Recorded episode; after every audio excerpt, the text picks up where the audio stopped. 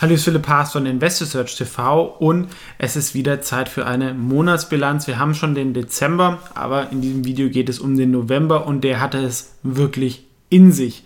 Es ist auf jeden Fall der beste November in meiner Investorenlaufbahn und ich glaube auch absolut war es vom Wertgewinn ähm, der größte ever. Ja.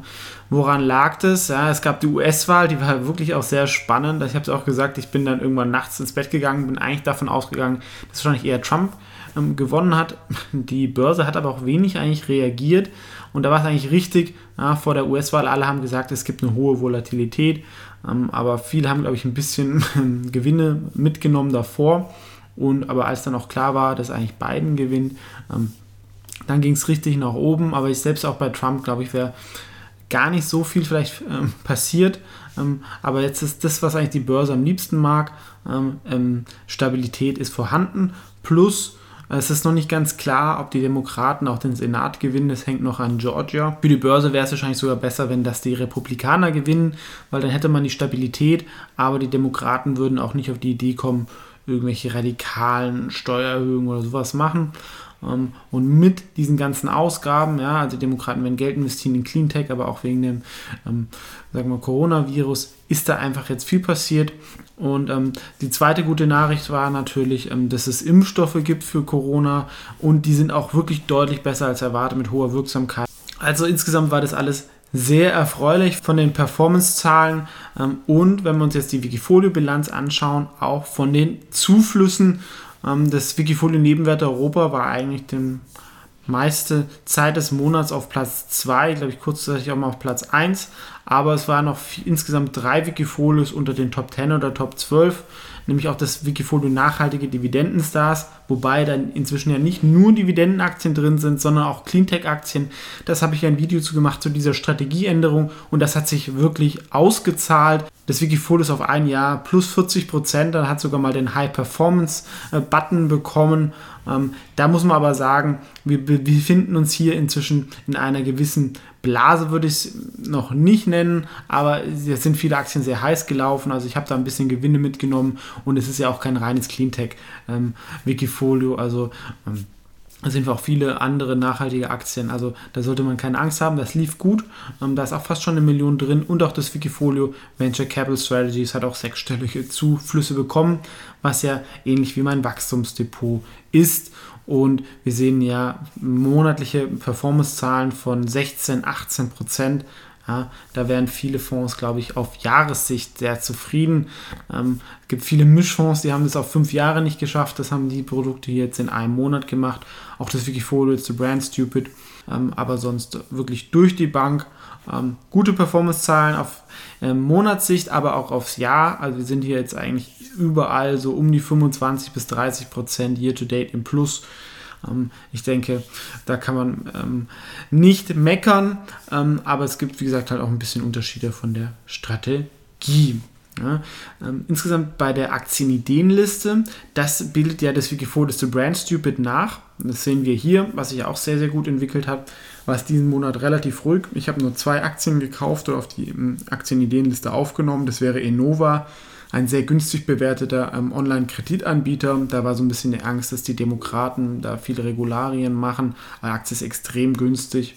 Und To You, ähm, ein führender Anbieter für Online-Education, hätte das Potenzial, irgendwann mal so wirklich ist, die Universität nicht, nicht zu ersetzen, aber wirklich zu ergänzen. Ähm, aber ist natürlich eine Sache, die auf einige Jahre sich ausspielt. Und aktuell, wenn jetzt, ähm, wie gesagt, die Corona-Gewinne ein bisschen abverkauft werden, ähm, da war das Timing auch nicht ganz so glücklich wie bei Innova. Ähm, da ist so eine Aktie auch erstmal nicht gefragt. Wie gesagt, im letzten Monat oder war da hier mal mehr Bewegung. Ich hätte auch gern noch ähm, and Financials oder Alipay aufgenommen, aber der Börsengang wurde erstmal abgeblasen. Ähm, denke ich, früher oder später wird es trotzdem kommen. Ähm, aber sonst wäre diese Aktie wahrscheinlich hier noch eingeflossen. Ne?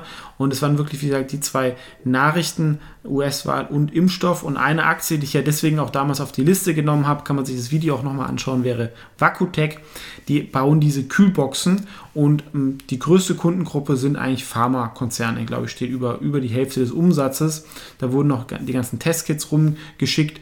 Ähm, und ähm, das ist für alle Impfstoffe wichtig, aber vor allem für den vor BioNTech, der wahrscheinlich bei minus 70 Grad ähm, gelagert werden muss. Und da spielt Vakutec seine Stärke aus. Haben da jetzt auch schon Aufträge bekommen und das hat auf Monatssicht, glaube ich, 70 Prozent zugelegt oder sogar mehr.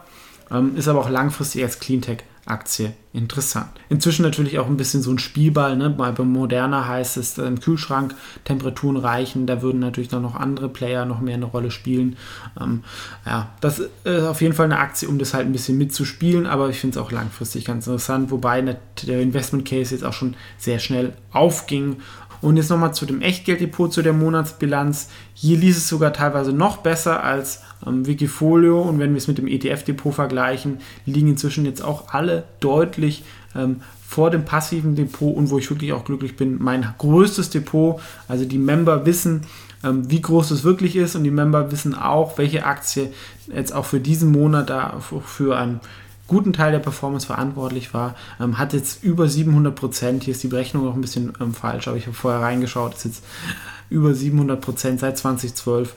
Ähm, und das hat hier auch zu absoluten Zunahmen im sechsstelligen Bereich ähm, geführt. Natürlich wird es so einen Monat so schnell nicht mehr geben, das muss man auch ähm, sagen, oder zumindest erwarte ich es nicht. Aber ihr seht, wenn man investiert, äh, ist der Zugewinn jetzt so viel wie bei vielen ein Bruttogehalt ähm, oder ähm, deutlich höheres Bruttogehalt. Aber es kann halt auch mal in die andere Richtung gehen. Das ist natürlich ein hohes Risiko. Aber mein Hauptbüro hat um 19% zugelegt, war also ähm, das Beste beim QFMA-Depot, ähm, da war es nicht 38 Prozent, äh, das ist kein Rechenfehler, das hätte ich noch irgendwie rausmachen sollen. Da habe ich nochmal 5000 Euro reingemacht, dass da jetzt auch 25.000 Euro drin sind. Ähm, sollte aber sich auch ganz gut entwickelt haben, aber auch das Wichtige der Aktienideenliste mit 15%, was ihr ja direkt nachkaufen könnt über das Wikifolio ist the brand stupid, ähm, ähm, hat auch gut zugelegt. Jetzt noch als letztes zur Makromatrix. Hier gab es auch Veränderungen. Insgesamt ist das Momentum halt wirklich positiv geworden äh, durch diesen starken Monat, vor allem in den USA und Japan, ähm, auch Emerging Markets, wenn wir uns Indien anschauen. Euroraum und China ist auch kurz davor, positiv zu werden, dann wäre die Makromatrix wirklich grün. Trotzdem, ich blende diese Sentimentrisiken und Realwirtschaft nicht aus. Ähm, in der USA kann man vielleicht da sogar irgendwann wieder auf neutral gehen, weil die Erholung eigentlich wirklich einsetzt, aber ich sehe halt doch auch Risiken, ähm, dass, ähm, sag ich mal, wenn die Demokraten halt zum Beispiel Georgia auch gewinnen, dass dann da auch viele Sachen passieren, die der Börse nicht so schmecken oder dass ähm, Corona ähm, dann ähm, doch nicht abebt. Euroraum hat wahrscheinlich das insgesamt am schlechtesten gemacht, weil man kann, wir konnten es nicht richtig aufhalten, aber die Wirtschaft ist auch massiv geschädigt. Jetzt muss man gucken, ob halt dieses ganze günstige Geld alleine ausreicht. Ähm, Emerging Markets, da ist die Bevölkerung natürlich jünger, da ist das halt irgendwie dann durchgelaufen. Irgendwann ist da halt auch mal Schluss. Ähm, insgesamt, wir sind aber weiterhin leicht positiv. Ähm, die Bewertungen, denke ich, sind noch vertretbar. USA gibt es natürlich da Exzesse von Aktien, wo man denkt, 50-fach Umsatz, wie kann das sein? Wäre ich, wie gesagt, auch vorsichtig, habe ich, wenn, maximum absolute Mini-Restpositionen. Aber wenn wir uns so China oder Euroraum anschauen, für das Zinsniveau, ähm, wenn ich jetzt Geld anlegen müsste, ist das meiner Meinung nach immer noch die attraktivste Anlagemöglichkeit.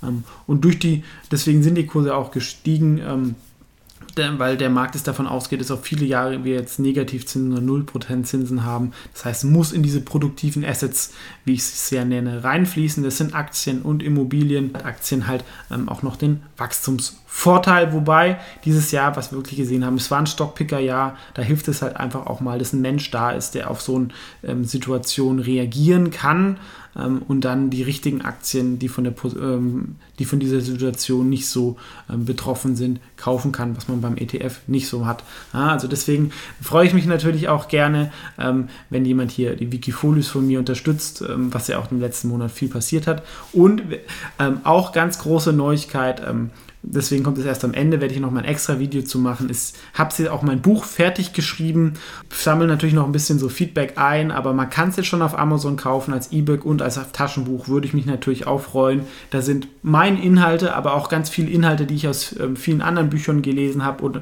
auch Sachen, die noch nirgends in einem Buch zusammengefasst und ist alles in eine schöne Geschichte gepackt, wo es natürlich nicht ich, aber sind viele Sachen so ein bisschen eingeflossen ähm, und glaube ich, ist ganz gut lesbar. Könnt ihr euch, wie gesagt, hier anschauen. Würde mich natürlich freuen, wenn es jemand hier unterstützt und wenn es gefällt oder auch nicht.